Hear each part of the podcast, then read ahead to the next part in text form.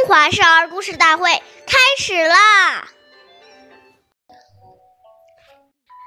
称尊长，勿呼名；对尊长，勿见能。称呼尊长，不能直接称呼他们的名字。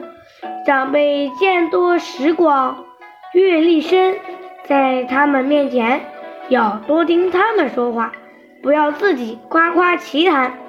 表现出很有才能的样子。岁月易流逝，故事永流传。大家好，我是中华少儿故事大会讲述人杜青叶，我来自小鸡尖喇叭少儿口才钢琴艺校。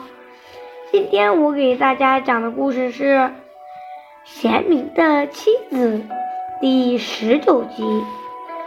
齐国宰相晏婴有位车夫叫吕成，他依仗主人的权势，非常骄傲自大。有一次，吕成回到家中，妻子表示要离开他。吕成很吃惊地问：“我为宰相赶车，多体面呀，不愁吃穿，你为什么要离开我呢？”妻子说：“你还……”知道你自己是个车夫呀？你看燕大人虽然贵为宰相，但从没有像你那样的招摇和炫耀。听完妻子的批评，吕成很惭愧，从此痛改前非。后来在燕子的推荐下，吕成当上了。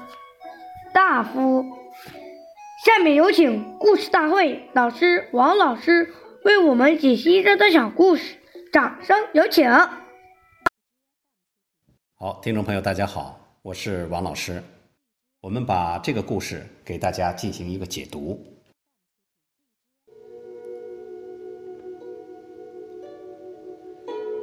我们说，晚辈直呼长辈的名字是不礼貌的。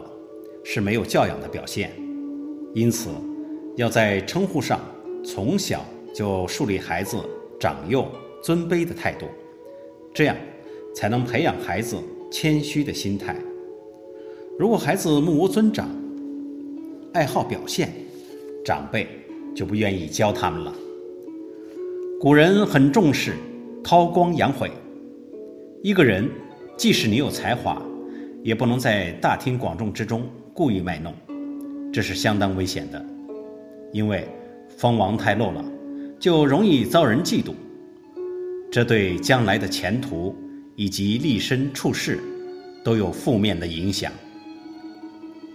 我们说，真正有德有才之人，久而久之，自然能获得大家的钦佩、爱戴，何必用表现自己来证明自己的才华呢？